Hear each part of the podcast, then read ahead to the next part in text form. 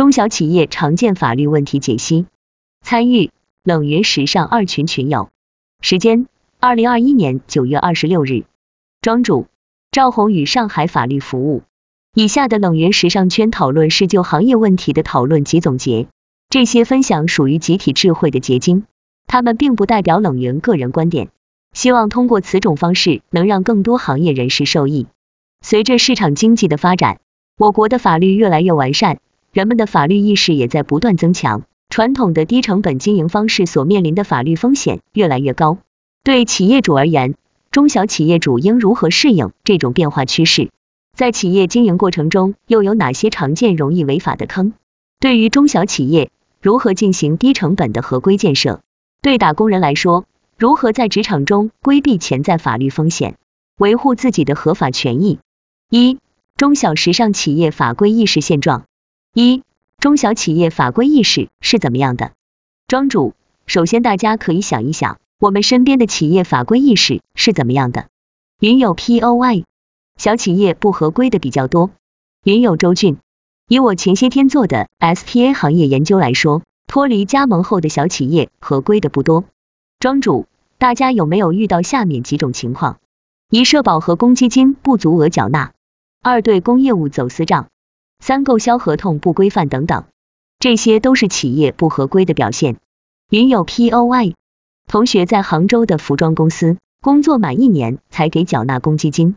庄主，这些社保和公积金在离职的时候都是可以找公司要的。云有 poi 通过什么方式呢？庄主。可以直接找公司要社保和公积金差额，社保是可以给到自己卡上的，公积金要补缴到公积金管理中心。如果不给直接仲裁，只要能认定劳动关系，大概率能赢。云有极简，在洛阳个体几乎都不缴。云有陆婉玲，之前欠我工资的公司移交破产程序到分配管理员了，公积金给我直接少交十个月，还能追回吗？庄主。个体工商户是以个人财产对经营债务承担无限责任。如果没签过正式的劳动合同，那你要有能证明存在劳动关系的证据。云有 CK，证明劳动关系这个过程对于劳动者来说会很困难吗？庄主，证明劳动关系一般需要劳动合同、工资流水、打卡记录等，一般前两个就可以。劳动仲裁部门一般不会太苛求。现在我们知道了，企业有这么多不合规的情况。那么企业为啥还要这么做呢？这就涉及到了第二点。二，企业不知道怎么合规，还是知道不愿意合规？云有 POY，我认为是企业想要降低成本。冷云博士，现在主要还是中小企业和小地方，大城市还是相对规范。云有周俊，不知道合规，我们 CSR Corporate Social Responsibility 企业社会责任，简称 CSR 可以培训。但是恶意回避就很难处理。庄主，很多小企业主为了节约成本，选择不交或不足额缴纳社保和公积金，甚至用走私账的方法避税，这些对企业主来说是有很大法律风险的。云有陆婉玲，到现在为止，我前家公司拒不提供打卡记录，因为算加班，他们就需要补给我更多工资。云有 POY，就是说一旦被举报，会被罚重款。云有陆婉玲，对我之前的公司就一直用法人私账发提成。庄主，公司提供打卡记录是公司的义务，如果不能提供，可能会直接对公司形成不利的判决。云有周俊，那么如果企业恶意回避，那么员工只有举报一招吗？庄主，如果公司消极应对，我不建议采取所谓的自己的方法。我们能做的是在法律允许的范围内，维护自己的合法权益。如果向主管部门举报，主管部门不作为，可以向主管部门的上级单位投诉。云有陆婉玲，匿名举报税务呢？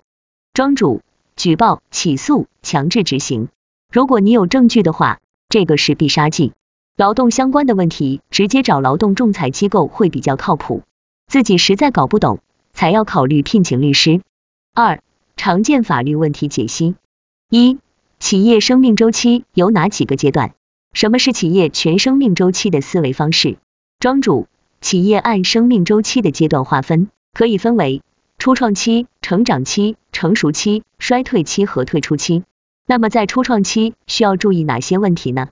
我经常看到几个人组团创业，脑子一热就开始干了，他们忽悠的应该是那种不那么专业的投资人。另外，土豪不等于专业投资人，投资是需要专业判断的，战略规划很重要。不过战略规划是大家合作之后的事情了。大家组团创业面临的第一件事，就应该考虑清楚每个人的分工和利益分配。云友 Michelle，因为在初创期，很多事情都要先开始起来，还谈不上战略规划。庄主，您的这个观点是很具有普遍性的。这里我建议。大家在合作最开始就要商量好怎么分的问题，也就是股东协议怎么签的问题，避免后面有纠纷。创业要有一个可落地的切入点，可规模化复制的应用场景，可盈利的单元模型，低成本测试和验证，增长渠道的选择等等。二、公司治理和股东协议。云有陆婉玲，初创的很多股东利益分配也有这种脑子一热瞎分配的情况。云有 P O I，。初创团队是不是可以看每个人拿出的资金比例，确定股东利益呢？云有周俊，那怎样选择使用场景的模式呢？有哪些指标呢？渠道的选择又是怎样细分呢？庄主，这个就是股东协议的重要性。通常股东协议里面要规定注册资本、持股比例、先决条件、公司治理、公司运营、特殊权利和退出机制等等。下面我们就来聊聊李子柒的案例。分享文章。李子柒的消失与纷争，我们来简单梳理一下李子柒的故事。简单说就是，李子柒本人是个做内容视频的，做的不错。这时候有个资本来说，我看好你，想要投资你，以后一起做大上市，走上人生巅峰。不过，这个资本是做投资的，对内容策划和运营完全不懂。这个公司成立之后，李子柒来做内容，其他的事情交给这个资本方来做。持股比例，B 资本占百分之五十一。在这个结构里面，资本投资人通过持有合资公司百分之五十一的股权，间接控制了内容运营公司。而在这个案例里，有几个点大家可以思考一下：一、投资人投资时候，尤其是在天使阶段，一般的持股比例是多少？二、在投资协议应如何规定各方的权利义务？关于各位创始人和投资人之间的股权分配。一般从几个角度来考量：一、创始人身份股；二、岗位权重股；三、资金股；四、时间股。一般投资人都是只投钱不干活，这四个维度里只占了一个资金股。按投资金额，从创始团队角度来说，一般不宜超过百分之三十。除了持股比例之外，公司治理、公司运营和退出机制都要考虑清楚。这就是刚刚说的企业全生命周期的思考角度。这个主要是从创始团队的控制权角度来说的，同时兼顾了投资人对利益的诉求。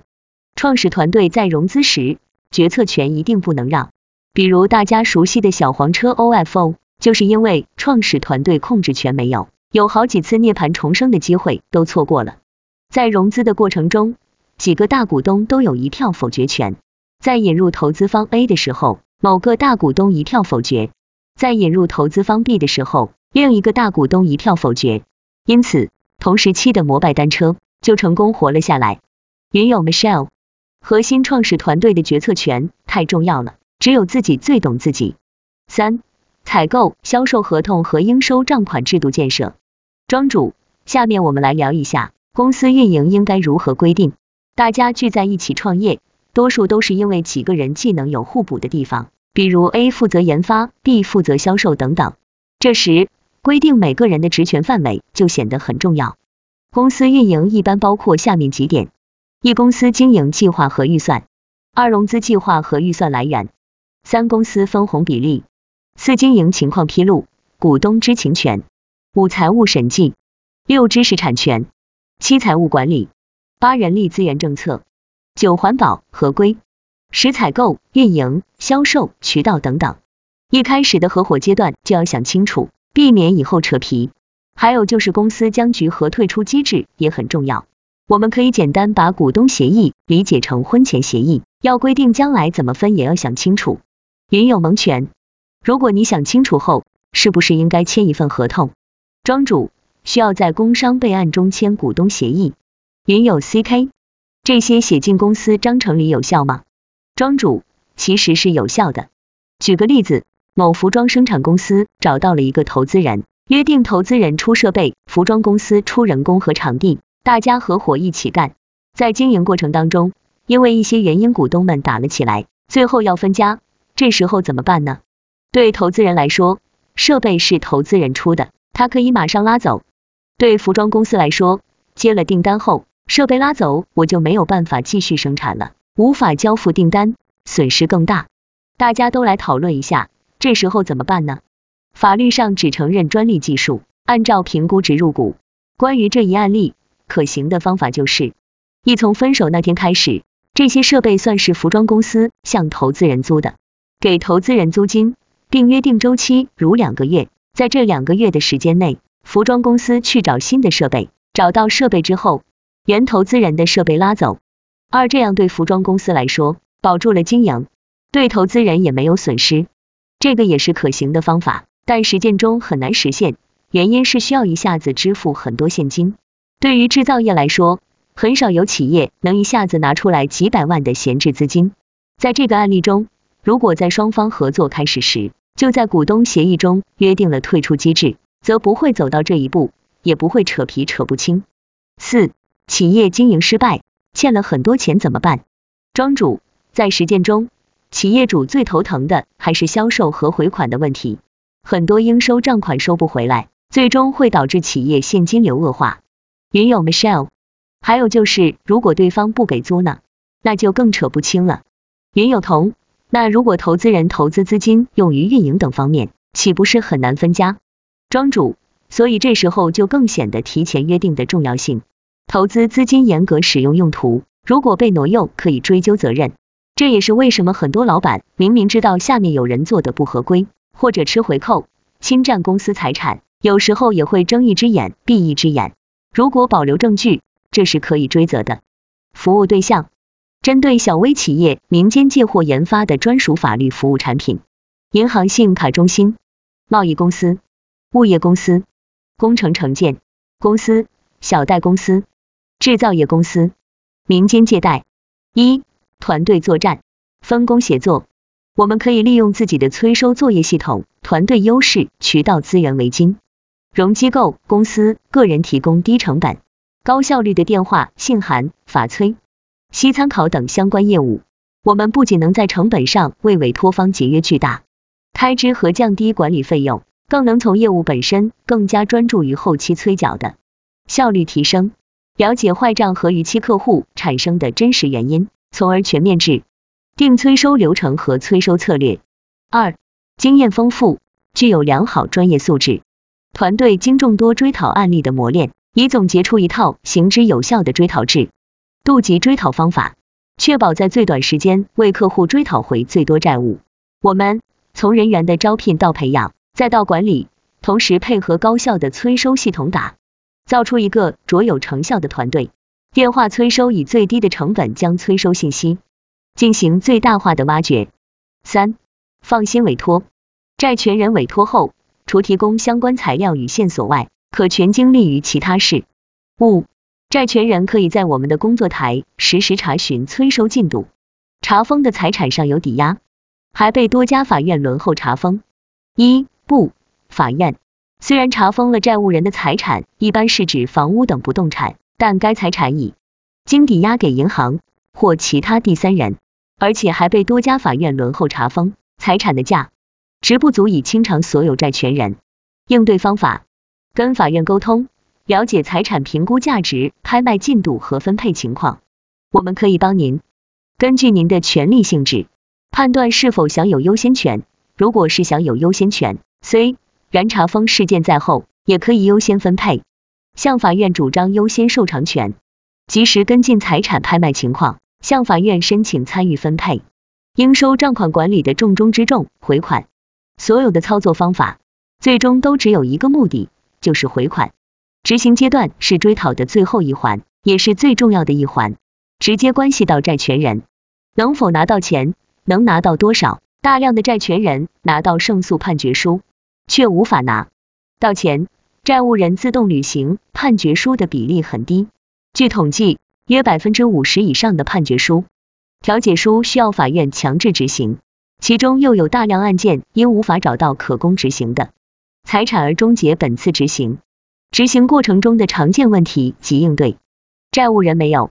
财产，无法执行；债务人转移财产，逃避债务；查封的财产上有抵押，还被多家法院轮候查封；债务人破产，负债几个亿，法院终止执行；债务人没有财产，无法执行怎么办？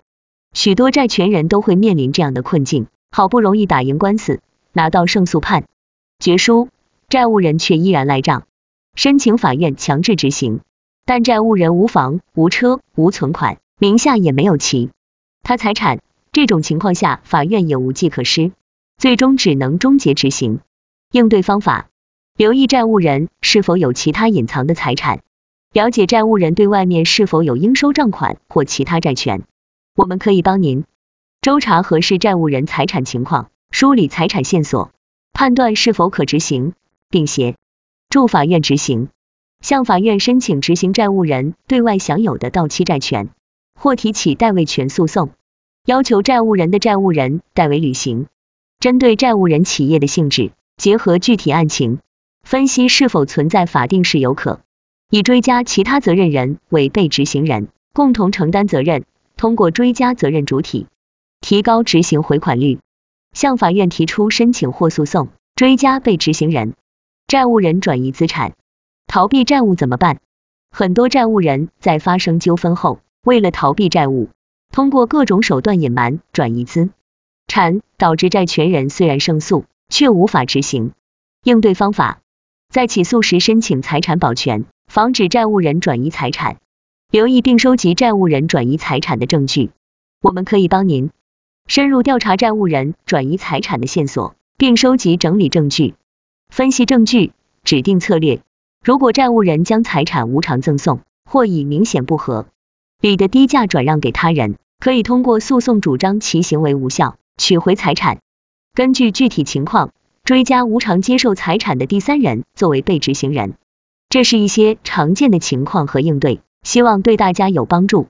这个是我写的法律服务产品手册内容的节选。三、中小企业如何低成本的建立合规体系？一、一个合格的法务团队长成什么样？庄主，下面我们来聊一下最后一个话题。前面说了那么多，中心思想只有一个，就是合规很重要，法律也很专业，需要引起重视。那么如何找到靠谱的法务团队呢？但对于小微企业来说，如何找到合适的、有水平的法务团队呢？云有若三，是否去一些知名律所？庄主，如果预算足的话，当然可以去。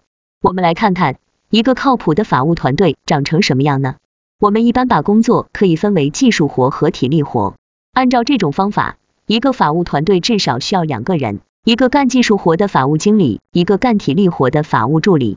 二，养一个法务团队需要花多少钱？庄主。公司法务对从业人员的要求非常高，比如需要特别懂公司法、合同法、劳动法、知识产权等等。而很多律师只精通其中一种或几种，很难找到全都精通的。就算找到了，也是价格太高。从成本角度来看，法务经理工资至少要一点五万，可以找到职业三年左右能干技术活的律师。法务助理工资至少要八千，可以找到一个刚毕业、已经过司法考试。正在挂证的小朋友，从公司角度来说，上面的成本至少要三十万每年。三、如何低成本的建立合规团队和合规体系？庄主，对于小微企业来说，三十万每年确实有点高。那么有哪些低成本的方案呢？像冷云老师说的，企业法律顾问就是一种解决方案，也可以花七至八千块找个小助理，再花十万块找个靠谱的律所做法律顾问。那么如何鉴别法律顾问团队是否靠谱呢？像刚刚说的，企业法务对综合能力的要求非常高，需要团队协作，所以我们可以看提供法律服务的团队配置，几个律师，几个助理。法律顾问业务流程一般会先给企业做调研诊断，给出合规方案，企业按照这个执行就行了。这主要是靠你自己，律师能起的作用有限。律师主要是把你说的线索。尽量整理成符合法律要求的证据，收费，这样成本就从三十万降到了二十万。如果你还觉得很高怎么办？那么你可以考虑法务外包，也就是基础法务外包加增值服务另行收费的方式，云有蒙权，这样会大概从二十万降多少？庄主，这样至少会降低百分之五十，从三十万算。不同的服务价格不同，一般基础法务外包十万块左右，差不多能拿下。而且法律外包又有几种不同的服务，分为每周律师驻场和不驻场，价格不一样。云有蒙权，有什么不一样吗？庄主，律师驻场是指每周选半天时间，由律师上门服务，可以和律师当面咨询，当面探讨一些业务的合规问题，当面改合同之类的。不驻场的话，可能沟通没那么高效，